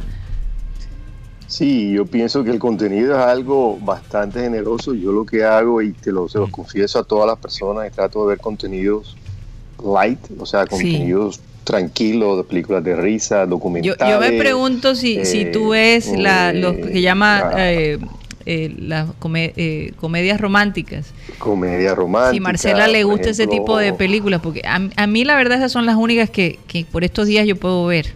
Eh, por, ejemplo, Netflix tiene una gran variedad de, programas de chef, de cocina, los que nos gusta la cocina. Hay documentales, hay cosas de, de, viaje. Y la verdad es que yo eso lo vi hace como tres semanas, cometí un gran error y me vi una película que quedé como medio traumatizado. Que, la, la, ¿Cómo se llama? La del hueco, la del hoyo. Yo no sé cómo se llama eso. El hoyo. no, no, y ese que la, la, algo de la llorona. Eh, eh, no sé. Esa es una película de terror. Sí, de terror. Sí, entonces Pero este del hueco yo trato de no ver ese. El fin de semana me vi un documental de Papa muy bueno, excelente, si no lo han visto. Eh, el año 2018 creo eh, eh, muy refrescante, él es una persona que piensa diferente a muchísimas personas en el mundo y es un líder, me pareció muy buena, no recuerdo el nombre de él en inglés, lo hizo, creo que lo hizo HBO o lo hizo Universal por Copca y está en español y en inglés, muy, muy ¿Cuál es este? Muy espiritual y él habla de cosas que son que los hablan los presidentes hoy en día y él tiene esa capacidad para hablar de muchísimos temas, obviamente a su estilo. ¿Cuál es este personaje? Eh, no, el Papa, el Papa Francisco. Ah, el, Papa Francisco, claro, claro.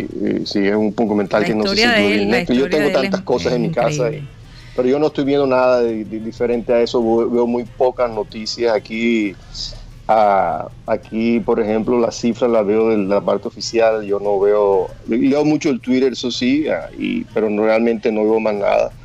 Eh, la verdad le confieso a Guti que nos está escuchando, no he tratado de ver fútbol de cosas grabadas y la verdad es que no, no, no, me concentro, no, no, no, no, llego a eso, ¿no? No llego a eso. Te tengo una, eh, una noticia. En mm. estos momentos Caracol, el canal del, fútbol colombiano, está, pensando, es probable que este, este fin de semana podamos ver partidos de antaño históricos, como el 5 a 0, el 2 a 0 en Uruguay, partidos que marcaron la época en Colombia pero como dice Tony, la verdad. Lo que, pasa es, que, ver esos partidos deprime un poquito. Da tristeza, es algo que dijo. Es una cuestión de, de, estado de ánimo, porque ver partidos viejos y no tener la.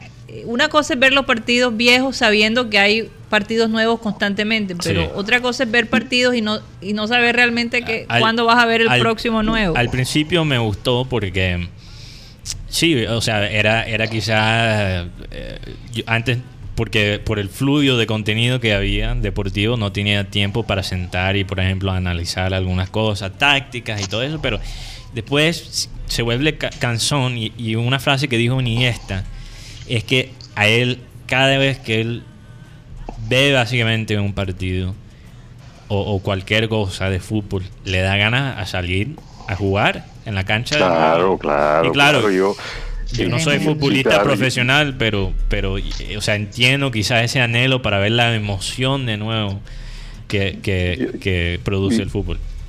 Mira, Lina está tratando de entrar. Voy a dejarla para que ella entre aquí. De pronto Yo estoy ahí, de pronto pasa algo, pero voy a dejar una frase sobre LeBron. Eh, sigamos mientras configuramos con ella. Michael Jordan. Ajá. Eh, voy a tomar una palabra, creo que fue Guti, me, me corregirá si fue Fabio Canavaro o, o, uno de los italianos que le hablaron sobre los sobre los delanteros. Yo lo voy a poner en Jordan y en, en señor LeBron.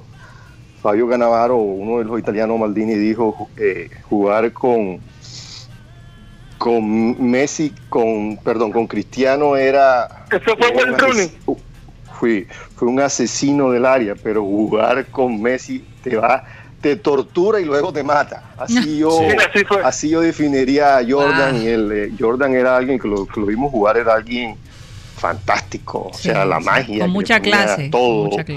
Eh, Lebron es un tipo físico, es un atleta como cristiano, pero bárbaro. Sí. no, pero no comparemos a Lebron con, ¿Ah? No compraré. No, no, no, hagamos esas comparaciones. Es que aquí tenemos, es que aquí tenemos, no, no, entiendo por qué no, no entiendo por qué no. Yo, mira, yo creo que LeBron, si tú lo miras, Tony, como tú dices, es un gran atleta. no estoy de acuerdo con tu apreciación. Yo, yo creo que, no sé por qué, no entiendo. Si tú eres pro. Piensa, piensa, piensa. Tú eres pro cristiano, ¿verdad? Eh, sí, oh, pero, pero te digo. Y LeBron es uno de los mejores de todos los tiempos. No, no, desde el punto de vista de, de, de, como, como atleta, no sé. Esa es la parte que no. Pero, pero yo creo que con LeBron se subestima. Y, LeBron tiene algo, y LeBron tiene algo que tú describiste ahorita. LeBron es un, es un, es un empresario. Un empresario. Michael todo, todo lo calcula, todo lo. Por eso, entonces Ronaldo, eh, mucha gente lo ve así, pero hemos visto otras facetas de él muy diferentes. Tú, estás yo, creo que... Yo, uso una palabra de él, yo me imagino que él dirá, ¿cuántos jugadores faltan? Yo, yo, pongo, yo firmo el cheque, o sea, ¿qué, qué, qué, hay que hacer? Sí, yo, yo creo que... Lo que pasa es que yo creo que Karina está enfocada en la parte más personal. Yo creo que, o sea, de estas figuras, yo creo que, por ejemplo, con LeBron, eh, LeBron es quizás el jugador más completo que hemos visto en la historia del básquet. Mm. O sea, él puede hacer literalmente todos los aspectos del deporte, del básquet. Defiende.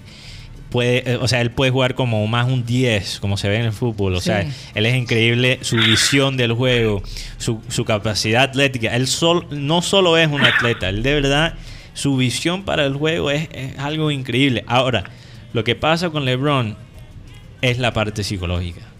Yo creo que LeBron, en muchos sentidos, tiene más talento que Michael Jordan. Pero Michael Jordan no solo te ganaba en la cancha, te ganaba en la batalla psicológica. O sea, él no solo te hacía el dunk, pero él te, o sea, él te mataba psicológicamente. Era una cosa y te sorprendía. No solo te sorprendía, o sea, él te llevaba a un nivel, te hacía sentir menos. Mm. Y, ese, instinto un poquito de matador es lo que le ha faltado a LeBron en muchos sentidos, en mi opinión. Vamos a darle vamos, a, darle chance a Lina, que, de todos modos ya son las 9, 9 y 30, 9 y 45 de la noche. Sí, claro, claro, pero yo eh, aquí el equipo de producción me comentó que están ¿Todavía estamos tratando El micrófono de ella parece que estamos tratando de ajustar. Tenemos un problema técnico con la señora Lina, pero estamos resolviendo aquí internamente. Bueno, vamos a ver si logramos. Pero, Karina. Sí. Yo digo que en el caso de LeBron y Michael Jordan, llevándolo al caso Messi Cristiano, para mí, una de las diferencias de Cristiano es que Cristiano toma esto como, como si fuera de vida o muerte. Sí. Y sus contrincantes o sus detractores, en vez de ganarlo, lo que es lo, levantan. Decía Carlos Pérez que, el veía Ronaldo y, y, la práctica empezaba a las 9 de la mañana, hora de Inglaterra. Y, y Ronaldo llegaba a las siete y media al gimnasio, ya tú lo veías. Entonces Pérez un día, ah bueno, llega a las siete y media, yo llego a las 6, a las 7 y, sí. y 40 voy a llegar yo. Y cuando llegaba Pérez al gimnasio, ya Ronaldo estaba ahí a las seis y media. La, la verdad es que la comparación entre Cristiano y Messi, Michael Jordan y LeBron no funciona porque mm, estamos hablando estilo. Eh, estamos hablando que LeBron y Michael Jordan primeramente son dos etapas diferentes. Diferente, claro. Es diferente, es, es, difícil comparar dos etapas diferentes. Y luego en, en el caso de Michael Jordan y el caso de LeBron no se puede criticar la ética, la disciplina de ellos. No se puede, o sea, los dos son tienen esa mentalidad. Messi, en el caso de Messi, se puede quizás preguntar un poquito si su disciplina es al nivel de Cristiano, porque, por ejemplo, han, salido historias que Messi sí le gusta tomar la gaseosa. O sea, no es que él sea indisciplinado, pero no es como Ronaldo, que Ronaldo es literalmente. Muy, muy entregado. o sea, él básicamente creó un cuerpo nuevo para seguir jugando. ¿Ves? Que lo hizo también LeBron. Pero, pero tú sabes, Guti, ese aspecto de. Los dos tienen aspectos de Michael Jordan, eh, aspectos que yo creo que son parecidos a Michael Jordan. Por ejemplo, Michael Jordan, como Ronaldo, tenía más ese instinto de matador, de ganar como sea. No me importa cómo ganamos, vamos a ganar como sea. Yo hago lo que ambos, sea. Ambos vienen, ambos vienen de familias de escasos recursos. En esa parte sí tienen mucho en común. En cambio, Messi y, y, y Johnson sí venían de familia. Eh, eh, Michael eh, Jordan venía de una familia de, profesores. No, eso no es verdad. Michael Jordan. No es verdad. No es verdad. Michael Jordan y LeBron, los dos vienen de. los vienen de, familias pobres. Bueno, yo tengo entendido que, que Michael Jordan, su familia era un poco más. O sea, sus padres eran profesores, su padre era profesor. Su padre no era profesor, su padre trabajó para General Electric como ingeniero. Ok, algo así. sé por qué tengo esto en mi mente. Eh, en algún momento pensé que él venía de una familia eh, relativamente estable, hijo único. No, Michael Jordan no es hijo único, no. Michael Jordan es hijo único. No es hijo único. Él tenía, Mira, yo te estoy diciendo, yo vi el documental. Tú, debes saber, perdón, perdón. no voy a discutir eso. Y yo vi no sé el documental. ¿Cuántos hermanos tiene Michael Jordan? Él tuvo como dos o tres hermanos. Y ellos dicen, mira, parte de lo que pasó con, con Michael Jordan, sí incidió mucho los padres, porque los padres eran eh, unas personas bastante, digamos, bastante disciplinados. Ellos, ellos crecieron en un ambiente en Carolina del Norte que nosotros sabemos, por ejemplo, que Carolina del Norte tiene bastante racismo.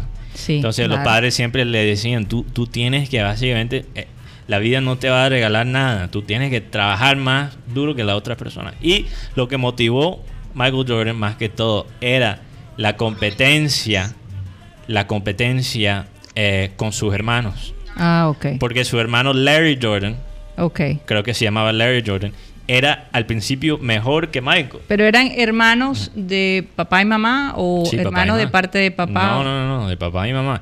Creo que su madre sí era profesora, si recuerdo bien. Pero ellos no, ellos crecieron.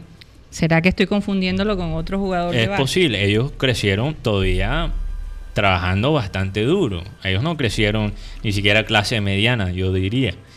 Entonces, bueno, eh, esa parte tiene, tiene menos que ver. Yo creo que lo que pasa con, no sé en qué ambiente creció Messi, es la, verdad.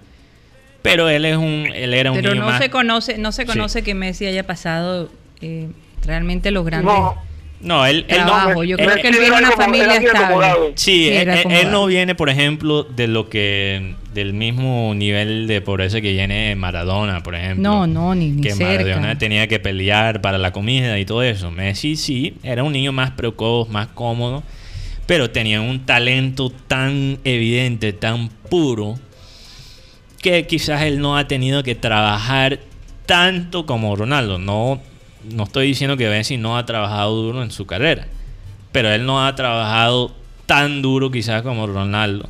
Que Ronaldo sí tú ves, o sea, si tú ves el cuerpo de Ronaldo, tú ves que él trató de maximizar cada músculo, músculo que él tiene en su cuerpo. Es una vaina impresionante. Mientras que tú ves a Messi, o sea, Messi es atlético, pero, o sea, Ronaldo es una máquina, literalmente. Entonces lo que yo estaba diciendo originalmente es que Messi y, bueno, Ronaldo tiene ese instinto de ganar como sea. Messi, al, del otro lado, también tiene una calidad de Michael Jordan, que es, él evita, por ejemplo, las cosas más frívolas del deporte Mientras que Ronaldo sí ah, tiene algún tipo de fama de, disfrutar de algunas cosas, ¿verdad? Y Messi es completamente auténtico. O sea, el Messi que tú ves, muchos dicen que es el Messi, así es básicamente todo el tiempo. Mateo. Sí, ya tenemos a, Lina. Tenemos a Lina. Ok. Bueno, por lo menos los últimos 10 minutos la vamos a tener. Sí, la vamos hoy. lo logramos. Hoy ha sido muy difícil. me imagino. Ahora te escuchamos, Lina. Bueno, ante todo, Lina, eh, bueno, gracias a Dios que, pudimos hacer contacto contigo. Eh, nos imaginamos que, que, de pronto el internet o las cosas allá, pues, deben estar un poquito complicadas. Fue el micrófono. Pero parece que fue el micrófono. Parece que fue el micrófono. Puede haber sido el micrófono, lo importante es que ya estamos, digámoslo así, así sea para los últimos 10 minutos. Así es, así es. Bueno, quería que nos contaras un poco cómo están las cosas en Italia, cómo estás tú, cómo está tu familia. Eh, bueno, cuéntanos un poquito ese proceso de, despertar un poquito eh, a, la, a, las cosas normales, ¿no? Porque yo sé que ha sido algo a cuanta gota, pero, pero se ha visto algo, algo nuevo. Sí, la verdad es que eh, cuentagotas, pero es que tiene que ser a cuentagotas, porque no nos olvidemos que somos evidentemente eh, una de las naciones más afectadas, la segunda nación más afectada del mundo por este problema. sí, a partir de aproximadamente hace dos semanas, cuando ya se comenzaban a ver los descensos de contagio, eh, comenzaron obviamente a aparecer otro tipo de estadísticas. Y hoy se confirma que ha sido el pico más bajo desde que cuando todo esto comenzó, o sea, todos los días últimamente en descenso, eh, que se está normalizando, o sea, se está, se está llegando a una situación en la que hay 2.729 personas curadas, que es un récord, ¿no? Es un récord y que eh, prácticamente las pruebas de, de, personas positivas al virus están llegando al mínimo desde el inicio de la pandemia.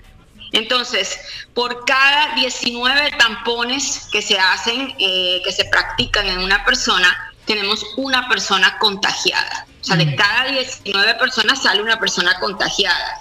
Eso, eso, es, eso es muy positivo. muy positivo. Em, obviamente hay 2.471 personas menos eh, en, terapia intensiva, que es bastante.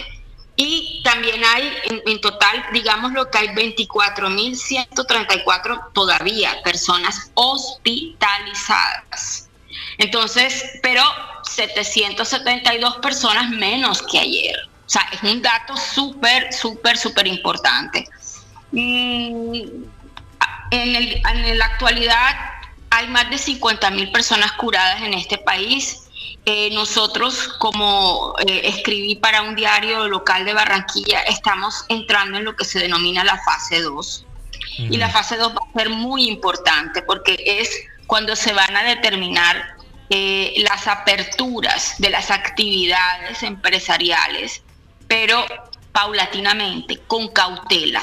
No se pueden abrir todas enseguida porque es imposible y a todos los trabajadores se les está requiriendo de hacer la prueba antes de entrar porque el Estado así lo decretó con las empresas. Por ejemplo, aquí en tu transmisión, Karina, que hablas, mm, eh, hablan mucho de deporte, porque sé que ustedes son eh, muy, muy, muy, muy interesados en este argumento, están muy interesados. La Ferrari, ustedes saben, la famosa empresa eh, de carros. que construye los autos espectaculares que está aquí en la región Emilia Romagna, la Ferrari en este momento ellos están trabajando. Mm. Están trabajando y estas personas tienen unos protocolos muy específicos. Estas personas apenas llegan a la recepción de la empresa, se les viene tomada la temperatura. Aparte de tomárseles la temperatura, están monitoreadas todo el tiempo por médicos de medicina del trabajo. Los trabajadores apenas presentan un síntoma, está el médico de medicina del trabajo que los examina y determina enseguida la viabilidad del examen para ver si contraen o no han contraído la enfermedad. Luego, obviamente, todos los procedimientos, la cuarentena, desde que ellos entran a sus empresas, tienen máscaras, tienen obviamente distancias de seguridad, tanto en las oficinas como en, eh, los, ah, como en el establecimiento de producción, ¿no? Para los técnicos, en fin, una cantidad de situaciones que implican seguridad. Y a partir de hoy, que es una cosa muy interesante también esta tarde, se acaba de lanzar una aplicación que prácticamente mm, está haciendo la competencia a la aplicación que el Estado pensaba de lanzar en estos mismos días. Es decir, una empresa de Salerno, en provincia, eh, en la región Campania, en el sur de Italia, lanza esta app que es gratuita para que eh, te registre los contagios que están más cerca a, ti como distancia física.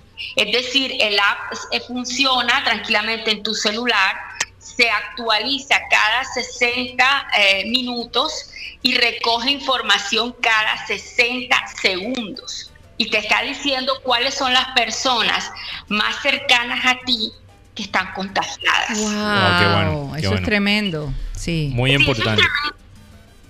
muy importante porque, mira, yo leí hasta hace unas cuatro horas, eh, llevábamos, hasta hace cuatro horas atrás, la aplicación salió tipo dos de la tarde a las 6 de la tarde la aplicación ya llevaba descargada 10.000 eh, 10 usuarios habían descargado la aplicación, 10.000. Y se esperaban muchos más. Evidentemente, estas personas están haciendo un, trabajo gratuito. Eh, la, aplicación va a ser de mucha utilidad y como repito, va a tener exactamente las mismas características de la aplicación que el Estado piensa lanzar en estos mismos días, pero que por motivos burocráticos se ha demorado. No solo se ha demorado en lanzarla. Exactamente. Sí. Y, eh, eso es lo que yo he escuchado, es una queja de un poquito del gobierno italiano, ha sido como esos procesos se han demorado bastante por, eh, y además hemos escuchado de, de otras personas que viven en Italia que, que Además, por ejemplo, las normas cambian cada rato, entonces e, esos procesos siempre se demoran un poquito. Eso es verdad, Lina. Listos. Si hay un problema, eh, a ver, el mm. problema aquí reside fundamentalmente en el hecho de que hay una oposición muy... Eh, muy dura, una posición del gobierno muy dura. Eh, hay un gobierno, evidentemente, como todos lo saben, presidido por el presidente del Consejo de Ministros, el, doctor Conte, y mm, ese gobierno está siempre en pugna con la oposición. La oposición ha dejado muchas veces a el gobierno literalmente en mal, uh, ¿cómo se diría? con, una, con una pésima imagen delante de la Unión Europea. ¿no? Mm. Delante de Bruselas. Entonces, si ya estamos evidentemente trabajando porque em, se llega a una unificación de procesos dentro de un gobierno, pero hay una posición muy fuerte, además, en la misma región Lombardía, que pertenece al al partido que está contra el Estado italiano en este momento como opositorio. Entonces se puede imaginar que hay muchas pugnas entre, entre cúpula del gobierno y entre partidos de oposición y partidos de oposición que están dentro de regiones con tanto problema como mm. lo, ha tenido Entonces no es fácil porque mm. eso y obviamente eh, problemas internos de la defensa civil con, con, el Ministerio de Salud, en fin, pero eh, evidentemente se debe, y vuelvo y repito, a que pertenecen a fracciones políticas diferentes. Sí. Difícil. Oye, Lina, te quería preguntar porque tengo entendido que una de las preocupaciones que tenía el gobierno eran los niños. Eh, tú me comentabas que, que, que, pues el espacio es muy reducido para, alguna, para muchas personas, en el espacio donde viven. Y, además de trabajar desde casa para algunos, tener los niños, ¿verdad? En, estos apartamentos donde hay eh, poco espacio para ellos eh, tener actividades al aire libre. Tengo entendido que, que, que, las, que hay un plan nuevo para que los niños puedan salir un poquito más a las calles. ¿Qué hay de cierto en eso? Exactamente un plan nuevo aún no se ha aprobado. Lo que se ha dicho, eh, eh, fue algo de lo que tengo que ser muy clara, es el hecho de que la región, por ejemplo, donde yo vivo, la región de Emilia-Romagna, ha hecho una solicitud al, al gobierno de establecer, sí, un plan para que los niños vayan ya más o menos saliendo bajo ciertos regímenes pequeñas estructuras o pequeños parques. El problema es impresionante porque, como tú bien dices, la mayor parte de los italianos viven en apartamentos de dos cuartos, dos balcones o un solo balcón. No, no tienes más nada dentro. Obviamente los niños y los, las familias que viven en áreas eh, como suburbios, a los afueras de las grandes ciudades, de las grandes áreas metropolitanas o ciudades, son una minoría con respecto a quienes tienen evidentemente el apartamento. Entonces, se está hablando de esto porque, mm, o sea, es, como si fuese una contradicción dentro de la situación, pero a su vez una necesidad. Una necesidad, así es, así es. imperante porque los niños están en este momento eh, y va a ser algo que en Colombia se va a verificar, ustedes me dirán más adelante, hay muchos niños que están verificando ansiedad. Sí, claro. Muchos niños que están verificando retroceso en sus pautas. Es decir, los niños que, por ejemplo, tienen que trabajar con, el, em, o sea, que cuyos padres tenían que trabajar para, ustedes saben, la fase del pañal. echan para atrás, echan para echan Para atrás. Sí, sí, echan para atrás porque no están recibiendo, obviamente, no pueden primero que todo ir a sus respectivos eh, a sus respectivos jardines infantiles pero más allá de todo no pueden salir de un confinamiento y eso ha disparado también la demanda de psicología online familiar. No, sí, aquí incluso el gobierno tiene programas gratis eh, hay, voy a averiguar, pero ya acá hay un programa, eh, incluso tengo amigos psicólogos que forman parte de ese, de ese programa. Sí, fue una de las cosas. Una de las cosas muy positivas. Que hicieron desde el principio. hay gente que, o sea, los psicólogos están trabajando, pero fuertemente. Sí. Fuertemente porque, porque los niños, incluso en, en el aspecto social, también van a dar un paso hacia atrás.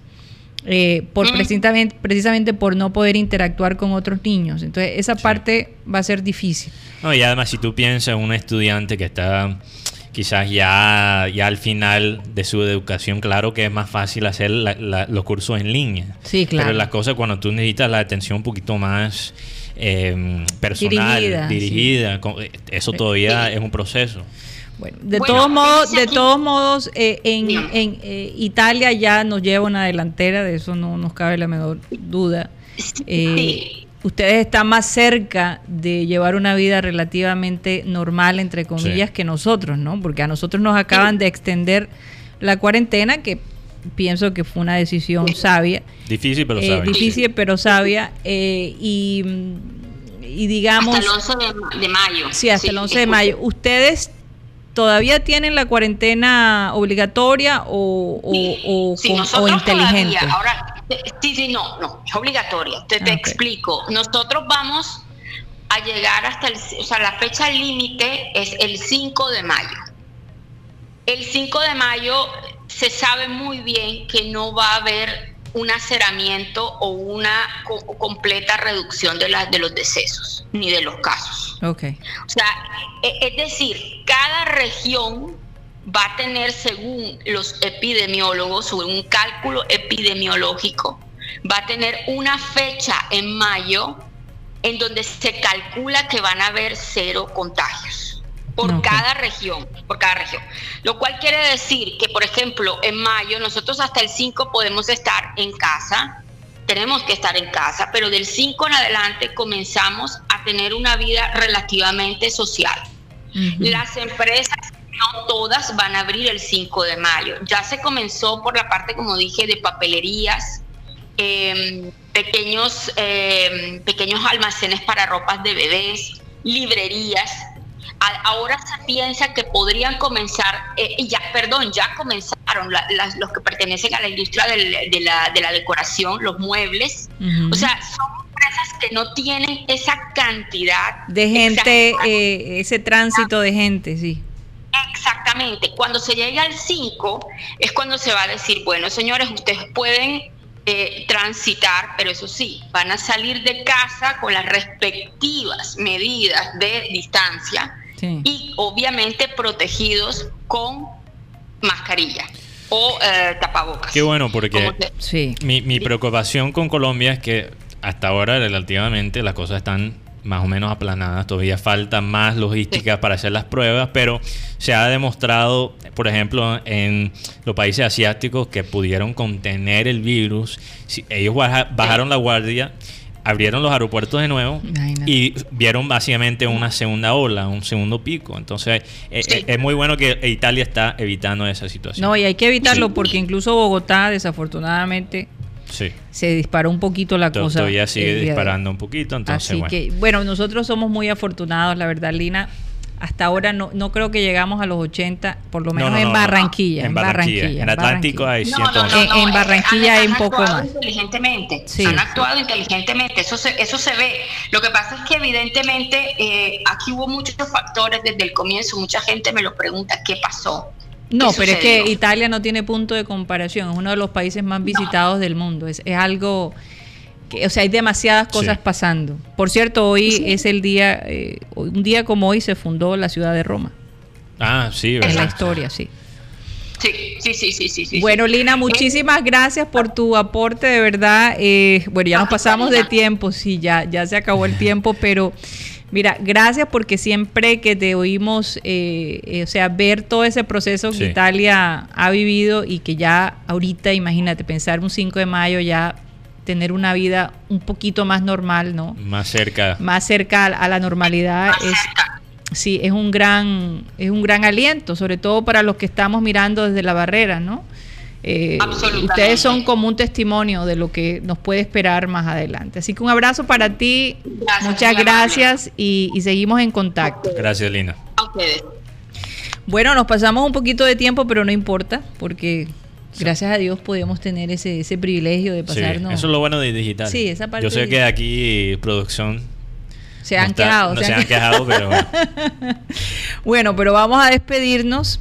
Eh, muchas gracias a Tony Avendaño, a Benjamín Gutiérrez, que estuvo desde su casa, a Lina Scarpati desde Italia y a todos los oyentes que siempre nos están escribiendo y diciendo mensajes muy positivos o, inclusive dándonos información que se nos escapa. Definitivamente está súper perdida con Michael Jordan no sé, tengo que investigar de a quién yo me refería. tiene que confiar en mí, yo vi el Obviamente, no solo el documental, pero tú sabes mucho más de básquet que yo. Oye, seis hermanos tiene Michael Jordan. Él Qué tenía vergüenza. Bastante, él tenía bastante, bastante hermanos. Yo me equivoqué también, yo pensé que eran tres y eran seis.